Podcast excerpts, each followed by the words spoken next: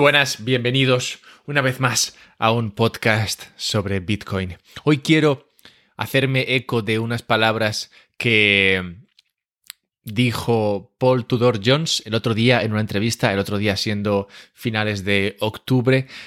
Paul Tudor Jones es un inversor a quien conocí, no personalmente, aunque, bueno, yo le llamo Poli, así es como le llaman los amigos. le conocí en un libro que leí que se llama eh, More Money Than God, que es algo así como más dinero que Dios. Vamos, que un libro sobre, sobre gestores de hedge funds que lo han hecho muy bien.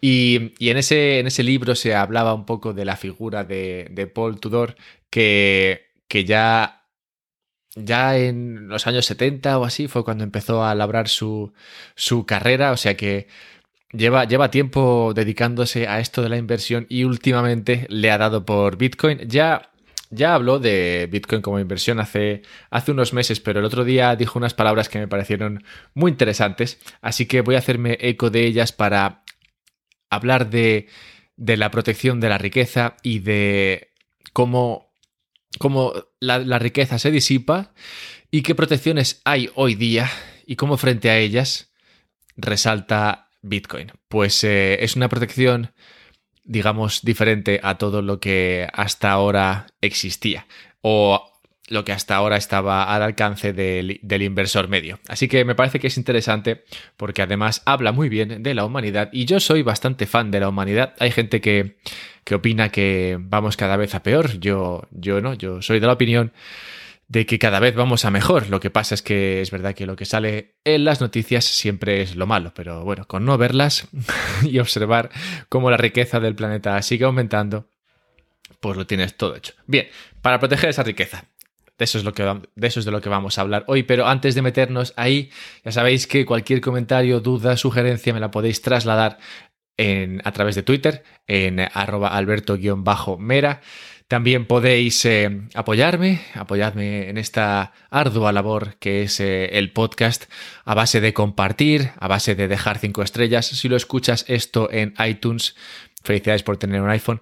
Y em, también puedes eh, ayudarme económicamente, donando esos cinco brillos mensuales a través del Patreon, patreon.com barra un podcast sobre Bitcoin, cinco brillos que francamente, oye, dan para echarse un partidito de pádel al mes y también me ayudan a seguir eh, creando contenido y cada vez y hacerlo cada vez mejor. Así que muchas gracias a aquellos que podéis hacerlo. Bien, habiendo, habiendo quitado eso del medio, empecemos hablando de qué es, qué es aquello que elimina riqueza. Y dentro de las... Eh, dentro de los ataques a la riqueza, el que el que destaca, a mi modo de ver, siempre es eh, la inflación. La inflación es una cosa que, que se habla, se habla bastante de la inflación, pero no sé si se habla lo suficiente, fíjate, porque la inflación es muy interesante, ya que es una especie de, de, impuesto, pero que no está del todo claro, además es un impuesto que no atiende a razones, y en el sentido de que ataca a todos por igual, aunque no de la misma forma, como veremos. Y, es algo que los estados pueden eh, provocar, de modo que, por eso digo que tienen esa, esa característica de, impuesto, ya que del mismo modo que los gobiernos te ponen impuestos, también te pueden subir la inflación o poner mecanismos para que suba la inflación y así que tu valor, que el valor de tu dinero pierda, que el valor de tu dinero pierda capacidad de adquisitiva. Al mismo tiempo que las deudas que tiene el gobierno valen menos. Por eso, por eso la inflación es, es algo muy interesante a lo que creo que hay que dedicarle mucha, mucha atención porque es algo que, digamos, contrapone los intereses de ciudadanos y gobiernos. Porque los gobiernos quieren gastar más dinero, ¿vale? Les flipa gastar dinero a los gobiernos y como no tienen dinero, porque el dinero de los gobiernos proviene de, las, de los impuestos, y cuando a los gobiernos más les gusta gastar es cuando a los ciudadanos les va peor y, menos, y menos consiguen con impuestos, pues mayor es la tendencia de los gobiernos a finalmente endeudarse, lo que al principio empieza siendo un poquito, pues poco a poco se va acumulando y con el paso de los lustros al final se montan unas montañas de deuda que son totalmente inasumibles por, por cualquiera. país o persona. Total, que por un lado tenemos a un gobierno al que le flipa gastar dinero y por otro lado tenemos a unos pobres ciudadanos, ¿vale? que, se, que, les, que se ven perjudicados si hay inflación. Pues la inflación significa simplemente que tu dinero vale menos. Entonces, claro, por una parte, el ciudadano no quiere que su dinero valga menos, pero por otra, el Estado sí que quiere que el dinero valga menos, porque si el dinero vale menos, significa que sus deudas valen menos. Es decir, que va a, pagar sus deudas con dinero que vale menos, lo cual eh, siempre es mejor que pagar tus deudas con dinero que vale más, lo cual si ya pagar la deuda sería del todo inasumible, si tu dinero encima aumentase de valor, pues sería del todo imposible. Así que, como ves, es algo en lo que hay intereses contrapuestos y en lo que el que tiene poder para ganar es el gobierno. o sea que es una de esas cosas de las que no se habla demasiado y que a mi modo de ver debería hablarse más. Pues, como digo, es algo de lo que se pueden beneficiar los gobiernos y de, y de lo que no pueden prácticamente defenderse los ciudadanos. Entonces, claro, ¿qué, qué acaba pasando? O sea, ¿cómo crees que se desarrollará eso? Porque en un mundo ideal, el gobierno, los gobiernos cuidarían de sus ciudadanos. En plan, no, chicos, que no queréis inflación. Pues, pues no, no pondremos inflación. Pero claro, el mundo ideal queda, queda muy, muy lejos. Yo me aventuro a pensar que si los incentivos están del lado de que se cree inflación, pues eso ayuda al gobierno a poder emitir más deuda y prometer más cosas y ganar más elecciones. Yo creo que al final harán por, eh, por crear inflación. Yo lo creo, pero oye, tú, tú, eres libre de pensar otra cosa. Al final, lo de la inflación, como digo, es muy interesante. Hay gente que cree en ella, gente que no cree en ella, gente que piensa que no hay inflación, gente que piensa sí, que, que sí que la hay. Y la realidad es que la inflación va por barrios, un poco como, como todo, ¿vale? La, la inflación, por ejemplo, fue lo que causó en 1970 la creación de los departamentos financieros. Si tú trabajas en el departamento financiero de una empresa, tienes trabajo gracias a que hubo inflación en su día.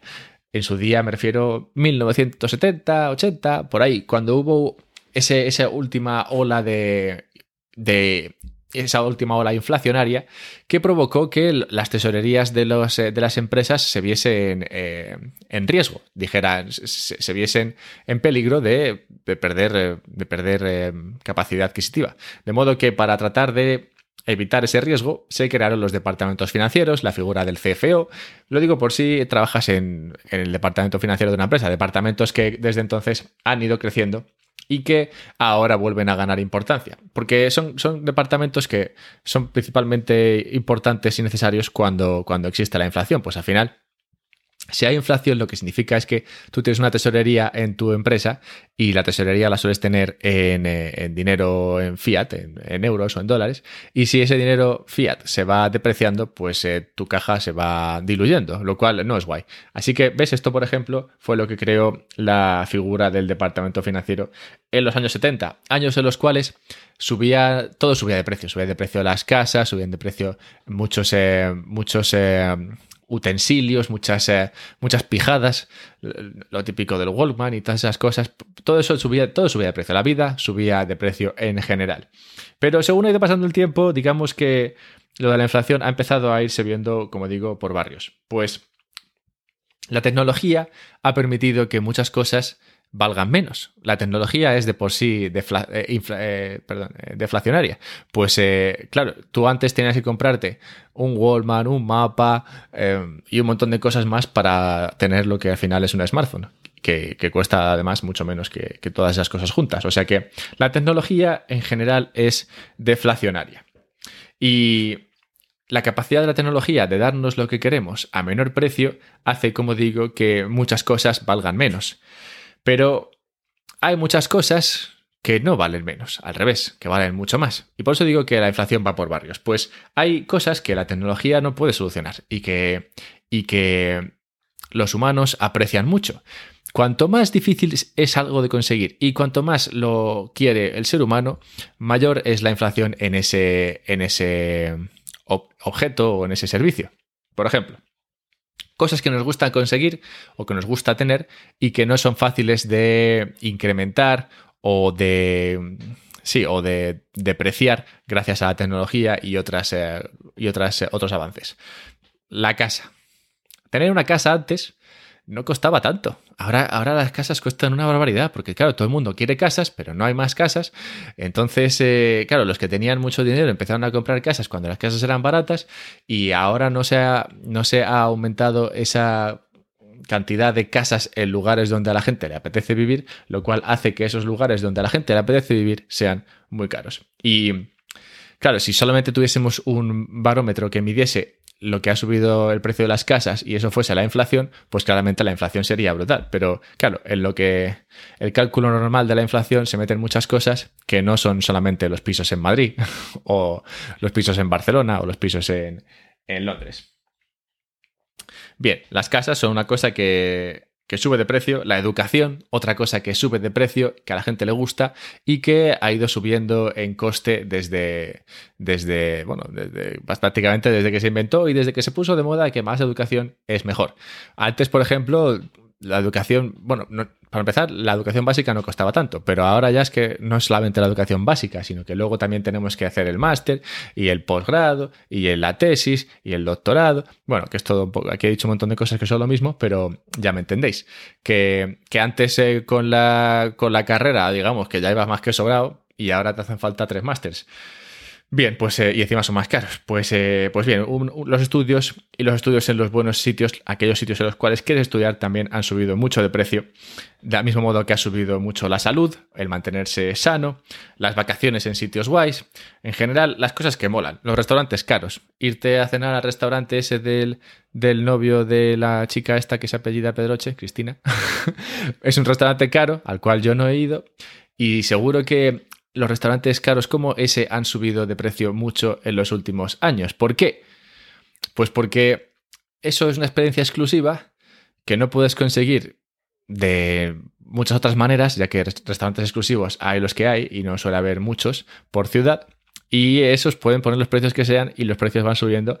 Y ya te digo yo si van subiendo. Si hubiese un, como digo, otro barómetro inflacionario de restaurantes pijos, se vería que han subido mucho los precios, mucho más que lo que ha subido el coste de la barra de pan, por ejemplo. Y también tenemos el, coste simplemente de encontrar eh, rentabilidad sin, eh, sin riesgo, algo que antes no era difícil de conseguir, y ahora es prácticamente imposible. Hablando, me refiero aquí a conseguir un 2% de rentabilidad sin riesgo, rollo conseguir un 2% gracias a la inversión en bonos estatales. Total, que todo esto ha subido de precio todas estas cosas que molan han subido de precio. O sea, ¿qué más te da en realidad si, si aquello que apenas usas o que no le das valor ah, baja de precio o, pasa a ser gratis? Pues oye, pues, eh, pues muy bien, ¿no? Pero, o sea, está bien que sea gratis y tal, pero, pero lo, que, lo que mola es que las cosas que te gustan bajen de precio. Eso es lo que de verdad mola. No, no que las cosas que apenas valen en tu vida o que apenas tienen importancia en tu vida bajen de precio. Por eso, lo que queremos en realidad está subiendo de precio y, y, claro, a eso es a lo que me refiero con que,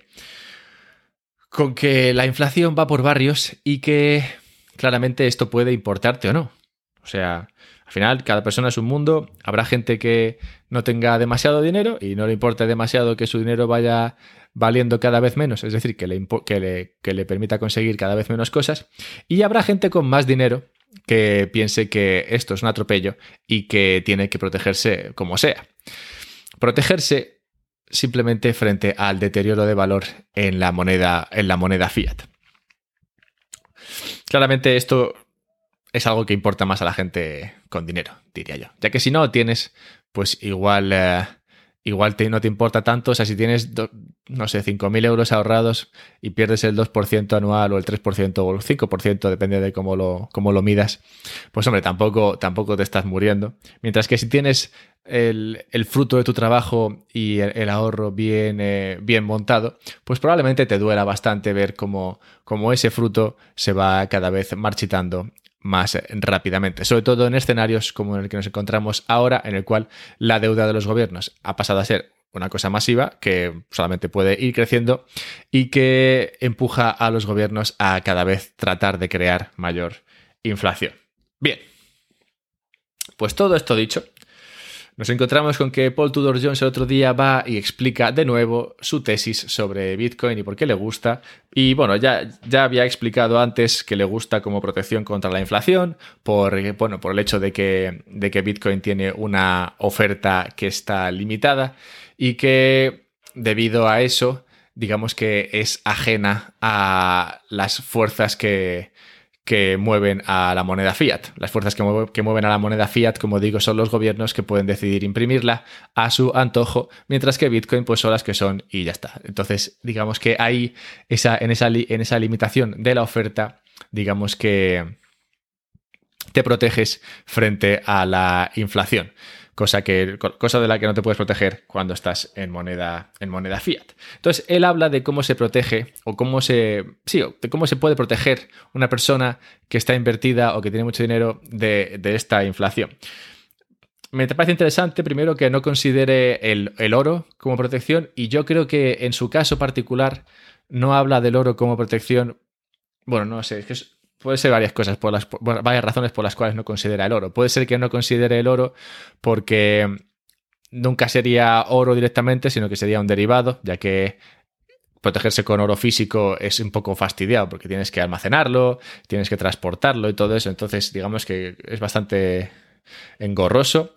Entonces tienes que protegerte con derivados del oro, que, no son perfectos, pero bueno, yo diría que, no sé, esto puede ser una parte de la razón. Otra razón puede ser que si tienes que protegerte con derivados y tienes, eh, y tienes una cartera muy grande, igual tampoco te sale muy a cuenta porque, porque puede ser que no encuentres la liquidez necesaria dentro de ese activo. O sea que hay varias razones que podrían llevarle a no considerar el oro como una protección perfecta frente a la inflación, cuando el oro en general es es buena protección frente a la inflación. Es algo que es algo que también es bastante demandado, apreciado por la población y por tanto mantiene su valor según va subiendo, van subiendo el coste de las cosas.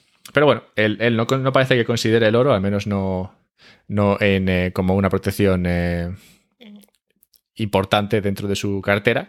Lo que sí que hace, y esta es la, esto es lo interesante que comenta al respecto de Bitcoin, es que se protege simplemente comprando bonos a corto plazo y vendiendo bonos a largo plazo, ¿vale? En su caso parece que compra dos años y, vende, y vende el 30 años.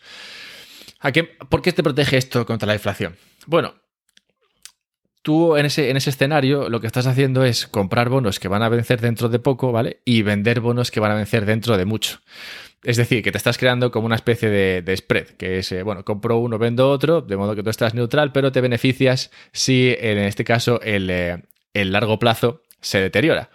Es decir, si tú esperas que haya inflación en el, eh, en, el, en el, largo plazo, si tú esperas que haya inflación y por eso te quieres proteger, entonces vendiendo el largo plazo frente al corto plazo, lo que estás haciendo es, digamos, anticipar esa inflación, lo cual provocará una subida de los tipos a largo plazo y esa subida de los tipos lo que hará es cargarse el valor de los bonos a largo plazo, así haciéndote ganar dinero con tu protección. O sea, básicamente, esta protección, lo que no le gusta a, a Paul de, ella es que es una protección que sí te, te, permiten los mercados a base de, de, de crear estos, estos spreads o no sé cómo se llaman en español, pero bueno, básicamente jugando con la curva de tipos, puedes hacerlo, pero de alguna forma estás apostando a, que el sistema colapse. O sea, estás apostando a que, a que va a haber inflación masiva y los gobiernos van a estar eh, muy fastidiados, van a tener que subir los tipos una barbaridad para tratar de controlar la inflación cuando eso se les vaya de las manos. Y en ese, en ese incremento masivo de los tipos o importante de los tipos, el, el bono a 30 años se, se depreciará. Porque, claro, cuando eso pasa, lo que significa es que eh, para que un, bono ahora que te da un 1% a 30 años no valdrá nada en comparación a un bono que te dé el 10%, ¿no? si los tipos subiesen mucho. Total, que que eso es lo que ahora, ese mecanismo, el de comprar, el de, jugar con la curva de tipos, ese mecanismo es el que le permite hasta ahora protegerse contra la inflación y le parece un mecanismo muy malo en comparación al mecanismo de comprar Bitcoin. Y dice que dice que le parece mucho mejor lo de comprar Bitcoin porque, claro, mientras que el mecanismo de protegerse con la curva de tipos, digamos que está basado en eh, la falibilidad del sistema y, en, y, apuesta porque dicho sistema colapse, el apostar por Bitcoin no solamente te protege de la inflación, porque por esas, por esas características que tiene, sino que además es una apuesta a la en favor de de la innovación, de la creatividad, del, emprendimiento humano. Pues al final Bitcoin es algo que nos hemos inventado y que estamos haciendo que funcione y que es del todo rompedor, eh, aunque no sea, aunque no ninguna de sus tecnologías sea rompedora en sí misma, el concepto, la unión de las mismas sí que hace que la idea y la tecnología sea eh, rompedora, innovadora y algo y algo que elogiar de la capacidad de la, de la humanidad. Por eso, por eso le gusta esta protección más que la otra. Puedes, puedes considerar que es una especie de protección ética contra la inflación y, y me parece que es, es un bonito argumento. Es un argumento que no había visto nunca, porque argumentos para comprar Bitcoin creo que he expuesto He expuesto muchos de ellos, he explicado las diferentes formas que hay de ver esto, los, eh, los factores que, influyen, los factores que informan. He hablado de un montón de cosas, pero nunca había visto a nadie argumentar el valor de Bitcoin en estos términos. En los términos de protección contra la inflación, sí, pero una protección que tiene además su base en la innovación humana y en el y en la creatividad que tenemos, eh, que, tenemos.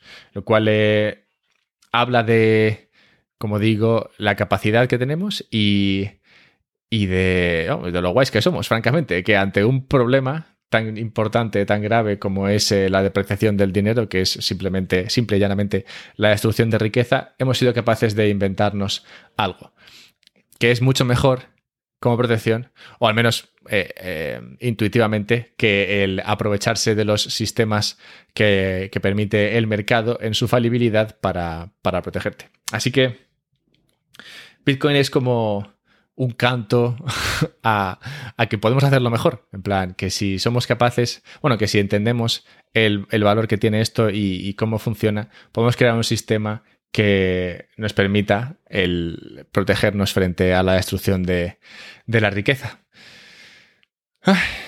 ya, yo me emociono con estas cosas, francamente. Puedo, puedo, puedo entender si, estás pensando que se me ha ido ahí un poco, pero, pero es verdad que me emociona el. Eh, me, me, emociona especialmente este argumento, porque, como digo, yo, yo sí que creo que la humanidad va mejor y que está en nuestras manos el seguir creciendo y seguir, eh, y seguir eh, creando riqueza y sacando a gente de la pobreza y que solamente conseguiremos esto si permitimos que, que los humanos sigan innovando, que sigan comerciando y que sigan y que sigan eh, intentando, intentando cosas.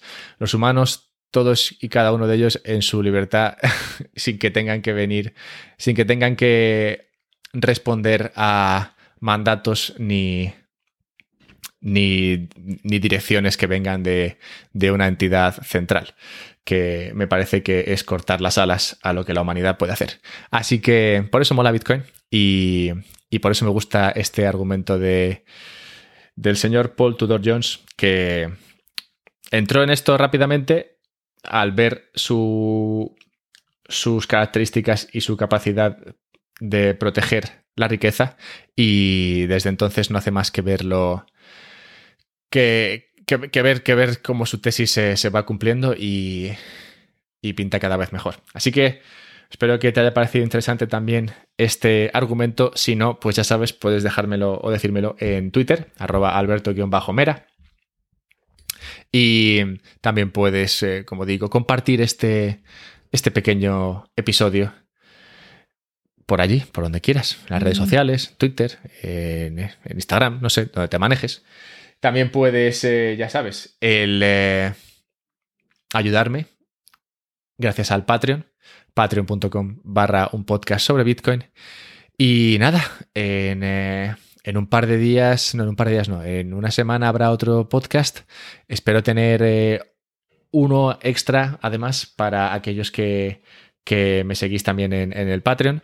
Y bueno, lo dicho, que, vaya todo bien, un abrazo y a proteger eh, vuestra riqueza.